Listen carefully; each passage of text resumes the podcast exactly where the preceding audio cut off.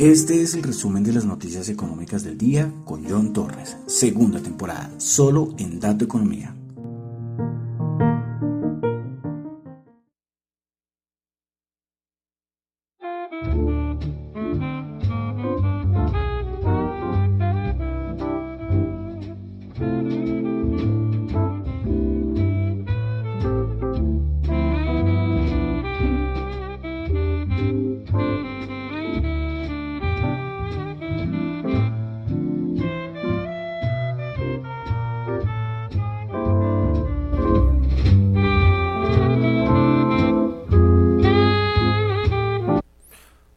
Buenas noches a todos. Son las 6 y 33 de la tarde de hoy, lunes 7 de febrero del año 2022. Mi nombre es John Torres y este es el resumen de las noticias económicas del día. Vamos a confirmar que todo esté bien. Parece que sí me toca porque, ya saben, antes la cortina era muy bonita, pero un momento a otro no sé qué pasó.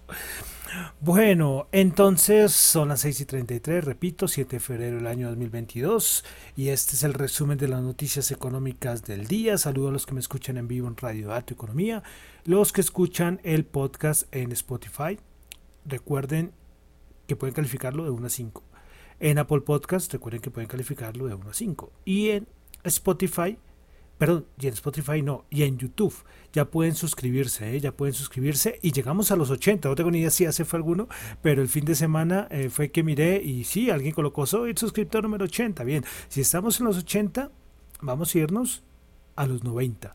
Esa es la próxima parada. ¿Listo? 90. Bien, entonces, eh, bueno, voy a confirmarlo, a ver si en la nochecita confirmo que estamos a los 80, pero bueno, ya vamos a los 90 suscriptores. Bueno, entonces eh, vamos a comenzar. Recuerden que lo que yo comento acá no es ninguna recomendación de inversión, son solamente opiniones personales. ¿Listo? Para aclarar eso. Bueno, entonces vamos a comenzar rápidamente. Comenzamos con China. Tuvimos el PMI de servicios, el de Caixin 51.4, esperaba 55. Ay, los chinos ya volvieron a abrir sus bolsas, ya se acabó la fiesta. No sé, una semana entera, creo que duró. Bueno, pasamos a Europa donde tuvimos producción alemana. El dato mensual, una caída del 0,3% cuando se esperaba el 0,5. ¿Y lo que significa? A nivel a el interanual, el dato interanual, el estimado era del 3,6%, perdón, una caída del 3,6% y terminamos con una caída del 4,1%. Los datos alemanes siguen terribles, ¿no? Bueno, hoy tuvimos a Christine Lagarde eh, dando unas declaraciones al Parlamento Europeo. Vamos a resaltar algunas de sus declaraciones. En primer lugar, Christine Lagarde dice que los cuellos de botella van a persistir durante un tiempo, pero hay señales de que pueden estar comenzando a disminuir. Eh, Christine Lagarde también dijo que es probable que la inflación se mantenga en aumento en un mediano plazo.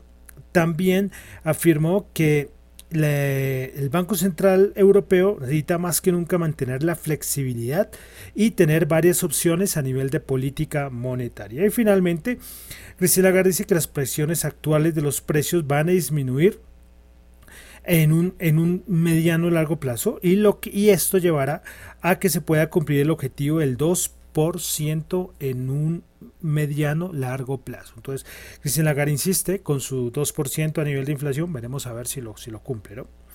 Eh, sí, sí, ya, ya vimos que ya cambió. La semana pasada, eso fue la noticia, ¿no? El cambio de, el cambio a nivel de pensamiento, de decisiones, de toma de decisiones por parte del Banco Central Europeo. Y ya ahorita lo que estamos haciendo es saber cuántos, cuánto, es la próxima aumento de cuánto, cuánto y cuándo es el próximo aumento de tasas por parte del Banco Central Europeo. Bueno, conflicto de Rusia con Ucrania. Hoy se reunió Putin con Macron. Eh, bueno, nada, o sea, las conclusiones son muy pocas para resaltar. Eh, por parte de la Casa Blanca, este fin de semana eh, se dice desde Estados Unidos que la invasión por parte de Rusia a Ucrania podría llegar en cualquier momento, en cualquier día, en cualquier segundo. Bueno, de Estados Unidos pocas más, de verdad, poquita cosa más. Algunos datos, pero sabe que les traigo acá en el resumen lo más importante. Pasamos a donde pasan cosas importantes y es aquí en Colombia. Eh, tuvimos dato de inflación el fin de semana. Pues bueno, variación total 1,67. Eh, si lo comparamos con 2021 fue 0,41, esto a nivel mensual del mes de enero. Y la variación interanual se ubica en 6,94. En el 2021 era el 1,6. Claro, esta, este de enero del 2021 traía todo lo del 2020, ¿no? Entonces es comprensible. Datos altos, pero bueno, no hay que sorprenderse mucho, ¿no? Los, el, el, contexto actual a nivel internacional principalmente, lógicamente con algunas cosas internas, eh, hacen pensar que este dato pues se esperaba, ¿no? Algunos analistas lo esperaban un poco menos, pero esto es lo que es. Bueno, vamos a pasar a la variación mensual del, del IPC por divisiones de gasto en el mes de enero. Voy a decir los principales eh, las principales divisiones donde hubo mayor aumento, prendas de vestir y calzado 4,03, alimentos y bebidas no alcohólicas 3,79, bienes y servicios para el hogar y su conservación 2,93. Y los tres eh, divisiones con menor variación mensual fueron alojamiento, agua, electricidad y gas 0,46, información y comunicación 0,13 y educación el 0. Bueno, y finalmente la variación mensual del IPC por dominios geográficos. Las tres regiones donde mayor aumento de inflación hubo fueron Ibagué 2.39, Hacha 2.37 y Pereira 2.32. Las tres con menores fueron Cincelejo 1.48, Cartagena 1.31 y Pasto 1.29. Entonces un dato de inflación importante. De, todas maneras, eh, eh, vamos a, a, dar el dato o compararlo a nivel de los resultados de la inflación del 2021 en América del Sur, ya que tenemos el dato aquí en Colombia. Bueno, tenemos eh, Venezuela, inflación de 686,4%, Argentina 50,9%, Brasil 10,06%, Uruguay 7,96%, Chile 7,2%, Paraguay 6,8%, Perú 6,42%, Colombia 5,62%. Si miramos en el, aquí en esta parte del mundo, aquí somos 10 países y Colombia ocupa el puesto 8, 1, 2, 3, 4, 5, el puesto 8 de 10, con una inflación alta, inflación alta pero comparado con otros países no está tan mal. Ecuador 1,96, pero vale decir que Ecuador tiene una economía dolarizada. Y Bolivia con el 0,9. Entonces, importante tener este dato para comparar a Colombia como está. Bueno, eh, vamos a continuar ya a cosas de unas noticias de mercados. Cuando no haya tanta noticia voy a ir más rapidito. Es que yo la semana pasada no bajaban de media hora todos los días, ¿no? Entonces al menos un día que sean pocos minutos y ya. Bueno, eh, noticias rapiditas. Primero que todo Volkswagen la compañía de coches alemana pues dice que la escasez de chips va a continuar a lo largo del año 2022. Ah, bueno, una cosita de, petróleo, que tenía que haberlo dicho antesitos, en la parte de noticias, de mercados que estamos ahora, y es que Citi, Citi dijo que va a empezar analizar si se pone en corto a nivel del petróleo. Dice que pasar los 100 no va a ser fácil. Eso lo dijo Citi. ¿eh? Acá no hay ninguna recomendación de inversión. Son solamente comentarios de noticias y esto. ¿Ok? Bueno, eh, otra cosita y es la noticia de Pelotón. Recordemos que Pelotón había caído yo no sé cuánto, como 80% desde máximos. Esta compañía de, que hace máquinas de ejercicios, bueno, este tipo de cosas. Pues eh, parece que Amazon y Nike están analizando si van a comprar pelotón. Entonces una noticia importante, hoy se movió lógicamente al alza, que es una noticia creo que salió el viernes el sábado, entonces hoy pelotón creo que estaba subiendo como el 25% o algo así. Bueno, entonces vamos a pasar ya a mercados. Eh, bueno, mercados, nada, pendientes del dato de inflación que vamos a tener en Estados Unidos estos días. También se vienen vencimientos, importante tener claridad con estos dos puntos y él sigue confuso, ¿eh? más temeroso que optimista los mercados. ¿sí? Eh, de todas maneras, lo que pasó con las últimas declaraciones de los bancos centrales, a, partir de eso ya, ya llevan, vamos a completar un mes ahorita con todo el movimiento que hemos tenido por parte de bancos centrales, entonces el panorama sigue siendo... Eh, ay, a ver, que no quiero, a ver, déjenme consultar una cosita. Bueno, creo que sí, es que pensé que pronto está escuchando muy bajito y yo ya, y me decía, no, no puede ser, pero esperemos que haya quedado bien el, podcast, ¿no? Bueno, entonces, les, como les comentaba, entonces el mercado muy temeroso esperar. Ahorita solamente os digo ya los esos valores por abajo 4360, por arriba los 4600, 4610 son los dos valores. Entonces en ese marco se espera que se mueva el SP500, a ver por dónde por dónde decide romper, por arriba, por abajo, hablo a nivel de, de, índices y a nivel de análisis cuantitativo, que es lo que dicen los quant, ¿no? Como les digo, yo lo reviso cada rato. Entonces, poca cosa más, de verdad. Hoy movimientos eh, así, como le digo, en una zona como de miedo que hay, pero cuando se acercan los vencimientos y con dato de inflación, mm, yo creo que esta semana va a estar eh, volátil. Bueno, seguiremos con la volatilidad. Ah, bueno, y eso indica, que vamos a entrar de una vez a cómo cerraron los índices, que el VIX hoy cerró en 22,86, bajó el 1,5%. Bueno, entonces vamos a pasar a cómo cerraron los índices eh, comenzamos con el Nasdaq 100, el Nasdaq 100 bajó 123 puntos, 14.571, bajó el 0,8%. Principales ganadoras del día en el Nasdaq. Bueno, si esto me carga, me hace quedar mal. Estas son las cosas de grabar en vivo.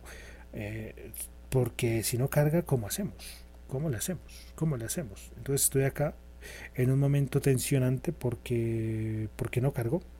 Me va a tocar hoy solamente decirles las en cuánto cerraron los índices, pero no decirles cuánto cuánto fue el, el, por acciones, quién cuál subió más, cuál subió menos. Sí, lo siento, tendré que decirles solamente el cierre. Bueno, entonces el SP500 4.483 bajó 16 puntos, bajó el 0,3%.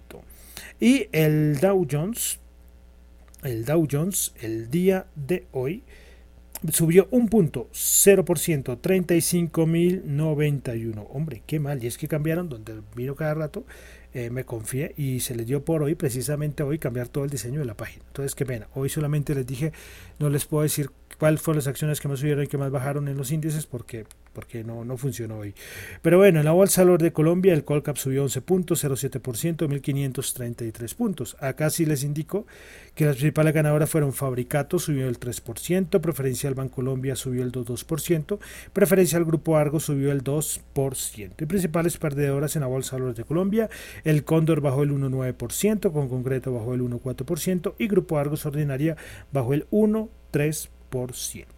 Bueno, algo de commodities, el Brent 92.9 subió 0.2, el WTI 91.6 bajó 0.3 dólares el barril, el oro 1821 subió 13.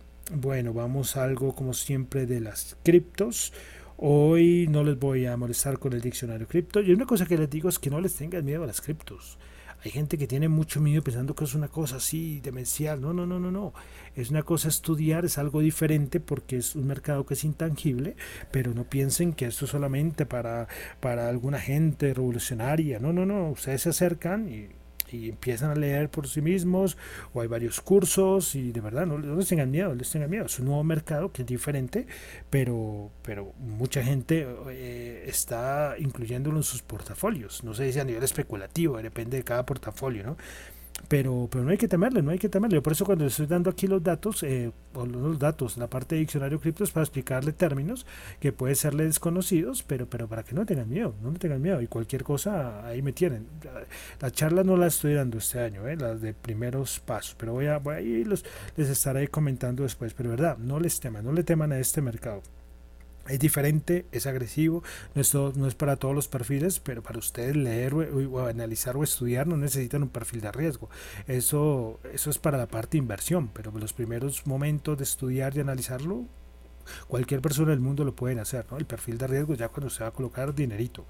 Bueno, entonces, criptos, el, el Bitcoin subiendo el 3,2%, Ethereum subiendo el 2,7%, BNB subiendo el 3,4%, Cardano subiendo el 4,4%, Ripple subiendo el 20%, Solana subiendo el 1,6%, Terra subiendo el 6,2%, Polkadot subiendo el 2,2%, Dogecoin subiendo el 7,9% y Avalanche subiendo el 6,4%.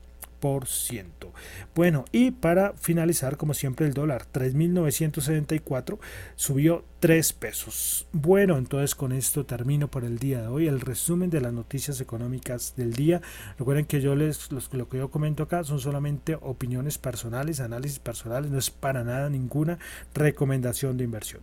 Mi nombre es John Torre, me encuentran en Twitter en la cuenta arroba Chu, en la cuenta arroba Dato Economía y también me pueden escribir, recuerden, el correo, cualquier aporte para la emisora, cualquier audio es bienvenido al correo radiodatoeconomía.gmail.com Bueno, y antes de despedirnos ya para decirles que con qué canción cerramos, eh, y es que me pasó una cosa hartísima con YouTube. Saben que yo coloco muy pocos muy pocos segundos al final de las canciones, pero YouTube creo que me va a dar de baja como 20, 20 episodios por por derechos de música. Yo que ya no coloco nada. Entonces, qué pena. En YouTube me va a tocar colocar cero música. Lo siento mucho, lo siento mucho. Me va a tocar al final decirles, anunciar la canción para los que escuchan en Spotify y los que están escuchando en vivo. Ya está en Apple Podcast, pero en YouTube me va a tocar colocar cero. Me colocará, no, que usted incumplió con los derechos y yo, oh, que el autor está reclamando los derechos de la canción. Y yo, pero si son 10 segundos, 5 segundos, nada. Nada, lo lamento mucho por los de YouTube, ya saben no podrán escuchar nada de, música. Y veremos a ver, porque puede ser que Spotify o Apple Podcast también pongan en un mediano, en un corto plazo el mismo problema. Bueno, bueno, entonces vamos a terminar con la banda, la agrupación bogotana, muy bogotana. Yo era muy chiquito cuando conocí esta canción, muy chiquito, pero todavía suena eh, en alguna parte y es muy conocida de la banda Poligamia de Andrés Cepeda del año 1993 con la canción Desvanecer. Muchísimas gracias. thank you